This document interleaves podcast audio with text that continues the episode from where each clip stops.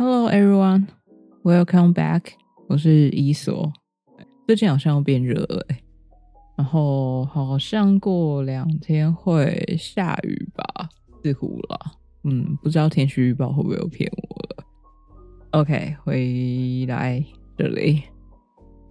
我最近正在跟我妈，就是也没有闹革命，就是应该是我妈在跟我闹革命，她在跟我争论我的头发长度这件事情。他一直希望我留长发，可是我我没有办法，我之前留过长发，然后是他在跟我耍忧郁，然后他那阵子身体没有很好的时候，然后就在跟我闹着要留长发，然后。最近又开始了，大概从两周嘛，两周前，然后他的开头就是：“女儿啊，你的那个头发一定要这个样子吗？”我刚开始还觉得啊，我的头发怎么了吗？因为我习惯性染发，我本来觉得是颜色的问题嘛，就不是。他开始跟我讲长度，你不能留长吗？一定要这么短吗？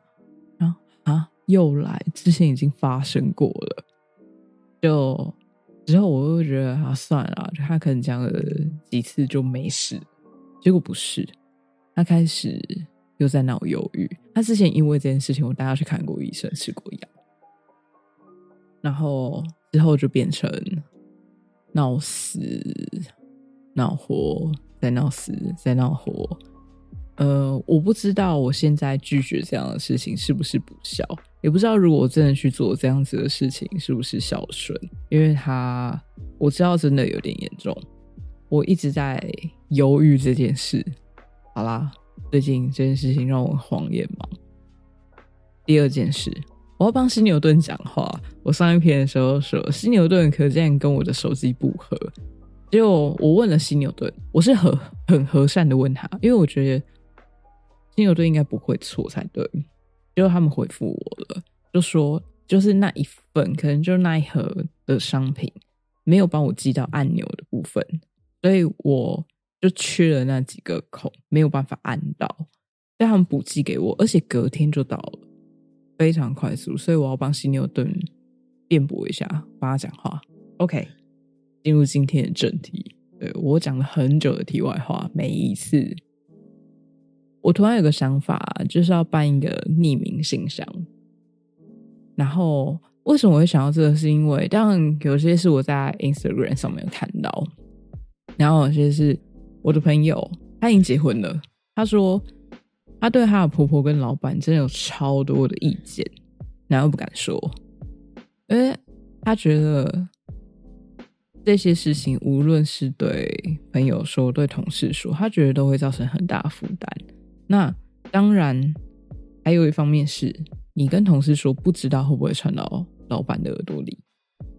然后婆婆的事情，如果跟老公说，说实在，不知道老公到底会怎么做。有些比较无能的就会说：“哎呀，你要多包容啊，他都有年纪啦。”然后有些老公说：“哎，你这抗压性怎样啊？”所以他就觉得实在是无处可讲。所以我就想说，那就弄一个匿名信箱。我们家的鸟不停的在叫，哎，我有点生气。我想要弄一个匿名信箱，就是无论你是要抱怨、要告白，或者是你对某些事情有点质疑，但是你没有办法解决。我觉得人生里面都会有很多一些是自己无能为力的事，但是你真的很想讲，你无处可说，无处可发泄。有些是你生命中到目前为止生命中一些曾经，也许是我在国中的时候遇到那些事情，我曾经想对这个人讲些什么，但是我没有机会再去跟他讲。也许我想跟这个人曾经想跟他表白过，但是我没有这样做。然后对过去的一些回忆，我想要就是阐述出来。那有一些匆匆一瞥而过的后悔，我。怎么那时候会说这句话？对，可是就是一句，也许那时候是无心的，不经大脑讲述那句话，但是已经来不及了。然后可能是，也许讲出口可能会实现，或者是我说出口也没有办法实现，然后又怕说出口可能会改变目前情况的告白。那对上司的抱怨是，我相信很多人都会有啦，对，但是你没有办法说出口，可能说出口会影响到自己，有可能会呃不知道会有什么样的后果。那对生活的怨怼，这个我自己也有，我觉得会有很多的事情，有很多的怨念，你想要说，但是有很多无处可说。像我自己有时候就会觉得，我有很多的想法，有很多的。讲难听一点叫怨念，我想要有地方讲，但是我无处可说，对世界有些质疑，这样子做真的对吗？那为什么我有很多不同的想法跟别人不一样？你都可以寄到我的信箱，我的信箱会在每一次每一集的呃简介的地方，你可以寄过来，你可以署名，也可以匿名，然后或者是用一个任何你的小名。我会先把底稿回信跟你做核对，你觉得这样子的底稿不 OK？那当然，我我在讲出来的时候会稍微再口述一点，跟你确定核对之后，我才会做发布。那绝对不会带有任何的议论跟讨论，除非你觉得你有其他特殊的要求，比如说你想要听听想法，对，听听一些比较不同的说法，那你可以都在里面备注给我。今天先让你们听听第一个好不好？就是我刚刚上面所说的那个好朋友，但是他很特别，是我刚刚说他的对工作啊，对婆婆，告诉你他写的这个不是要对这些人，而是他呃楼下咖啡厅工作的弟弟，就是一个他完全不认识的一个人。我发誓，以下讨论跟言论都是经过他同意的，好不好？我。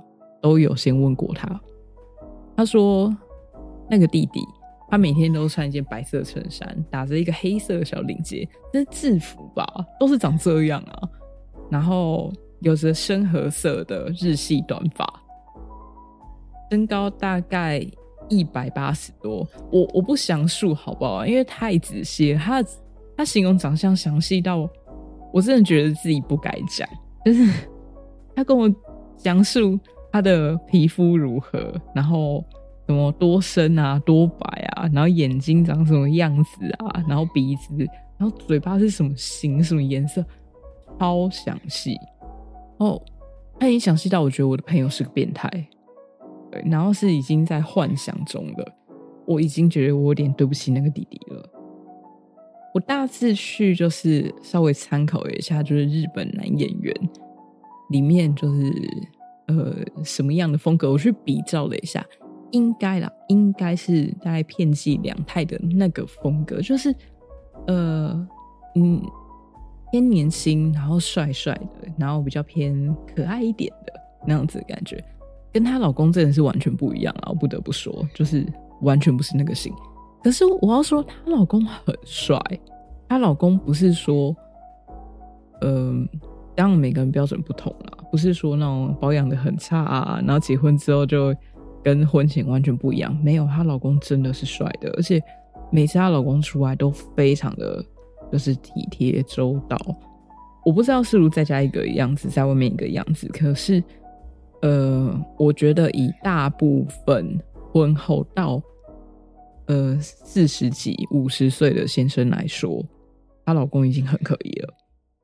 以日系，就是我们同样以日本男演员来说，好不好？她老公应该是泽村一树吧，就是演那个呃之前的白色巨塔嘛，还是什么？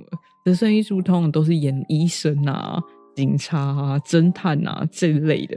他之前好像演过《绝对零度》吧，他很帅吧？我绝对不是说片寄两太不好，只是他们风格不一样。还是说，无论长得再好看，看了十五年都会腻。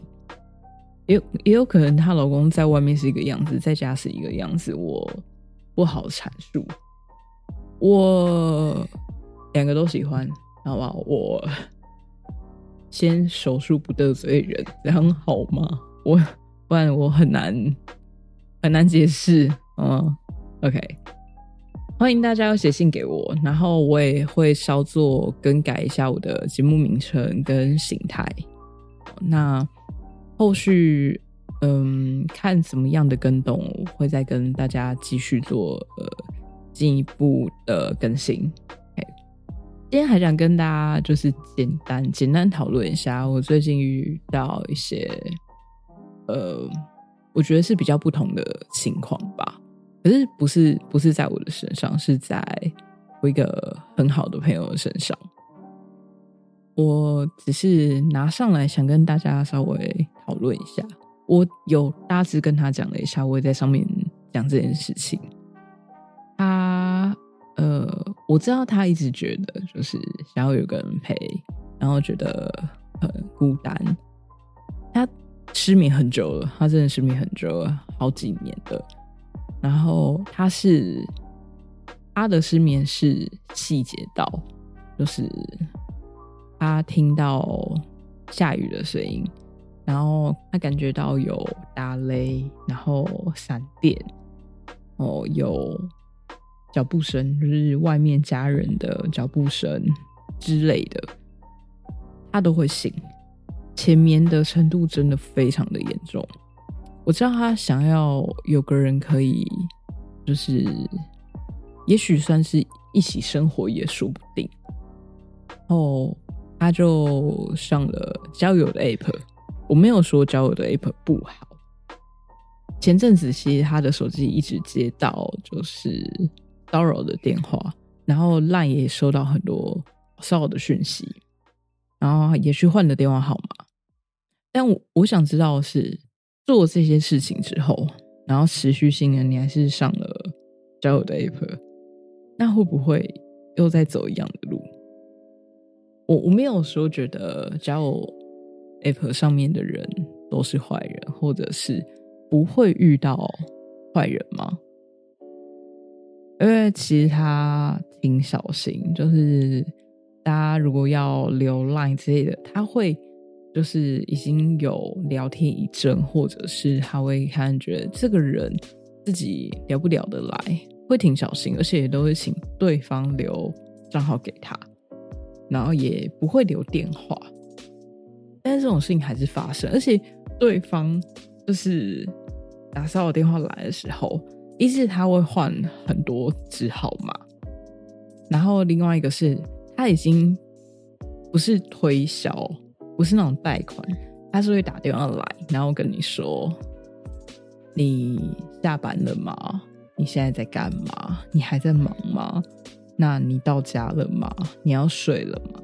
你要记得我在你身边哦，我陪着你之类的这样子的话，对。”其实他一直很惊恐，哦，我就最后劝他去换了号码，就是把一切干脆就都重新，重新再来一次。我们讨论过为什么会这个样子，当然我很想跟他说，会不会是因为 Apple 的关系？可是他坚持说他没有给电话，他一直都没有给电话。哦，从此以后我跟他说，那会不会是？电信公司里面有人就是有这个意图或想法去做这件事情，那我当然是希望他没事，就是会一切平平安安的啊。想跟大家讨论的是，你们有上过交友 App 吗？然后有没有接过骚扰电话？那这会怎么处理的？因为他遇到这件事情之后，真的是。在我身边第一次有人接过这样子的电话，而且持续了一个一个多月嘛。我们一直想很多方式要去解决，就是他每打一次我们就封一次，每打一次就就把那个电话封锁掉一次。但是他可以不停的一直换电话，就到最后没办法，我们就只能想到那就换个号码吧。希望大家都平安，爱你们哦，拜拜。